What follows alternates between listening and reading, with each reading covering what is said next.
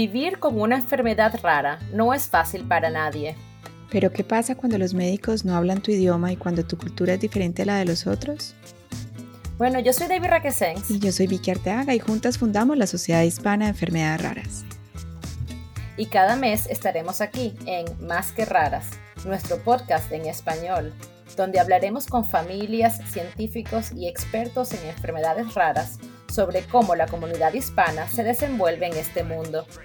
Acompáñanos a disfrutar de estas historias y aprender de ellas. Te invitamos a escuchar Más que Raras, un podcast hecho por latinas para latinos. Suscríbete en Apple Podcast o donde sea que escuches tus podcasts favoritos.